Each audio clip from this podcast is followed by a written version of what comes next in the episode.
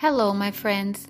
Here is Marina Luizio bringing you a message from William Jacob in another episode of Coffee and Spiritism.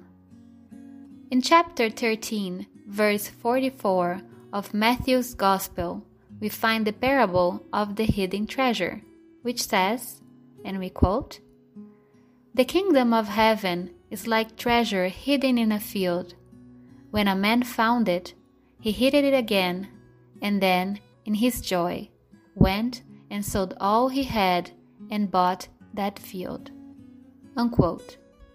Although short, this parable offers us food for thought, and we could not fail to mention the bright comment that Cairbar Schutel offers us about it on his book Parable and Teachings of Jesus. Quote, Man has reduced his experience on earth to look for treasures, to find and hide them, to sell what he has to buy fields that have treasures. So it has happened, and so it still is. For what reason does man work on earth? For what he studies? For what he fights to the point of killing his fellow man? To own treasures. Jesus, knowing the tricks that men employ to conquer treasures, made a parable of the hidden treasure, comparing it to the kingdom of heaven. He did so, of course, so that those who, re- who received this knowledge would also employ all their talent, all their efforts, all their work, all their activity, all their sacrifices in the conquest of this other treasure, to which he called imperishable. Remember that neither moth nor rust destroys, and thieves do not steal it. The kingdom of heaven is a hidden treasure to the world because the great, the noble, the guides, and the religious leaders don't want to make it seen by humanity. But thanks to the revelation, to the Spiritist teaching, to the spirits of the Lord, today it is very easy to find this treasure.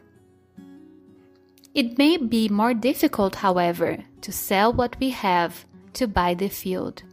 That is, to get rid of our old beliefs, selfishness, prejudice, love to the material things in order to gain the heavenly goods. Materialistic, man prefers apparent and perishable goods because he considers them positive. The real and imperishable goods, however, he considers abstract. The parable of the hidden treasure is meaningful and worthy of meditation. Earthly man dies and is left without his possessions. The spirited ma- man remains to eternal life, and the treasure of heaven which he has acquired is his permanent possession. Unquote. Cairbar Schutel's comment is interesting reminding us of the human pursuit for treasures. Like the explorers who left their homes to search for gold and diamonds. As, for example, the colonization of Latin America, which was based on ruthless exploitation of human beings and mining of precious treasures from the land.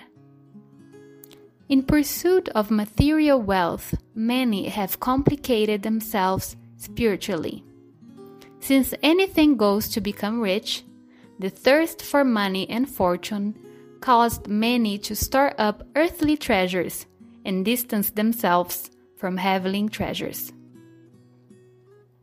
And it is about this last treasure that Jesus spoke of all the time.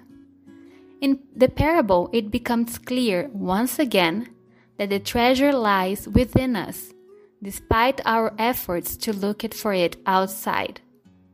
Material things should not be rejected under the pretext that we don't need them, nor abused as if it all comes down to them, but used with the awareness that they can belong to our body or to the name that we carry in this life, but not to the spirit that we are truly. Therefore, neither reject nor abuse, but a conscious use of everything that life offers us. Knowing that the kingdom of heaven is within, it is necessary to reinforce the importance of self awareness, which requires courage and humility to face our own weaknesses and make improvements. May we take advantage of the opportunity that life offers us, reveal our hidden treasures so that our actions are always aiming to make the world a better place. Peace to you all, my friends, and see you in the next episode of Coffee and Spiritism.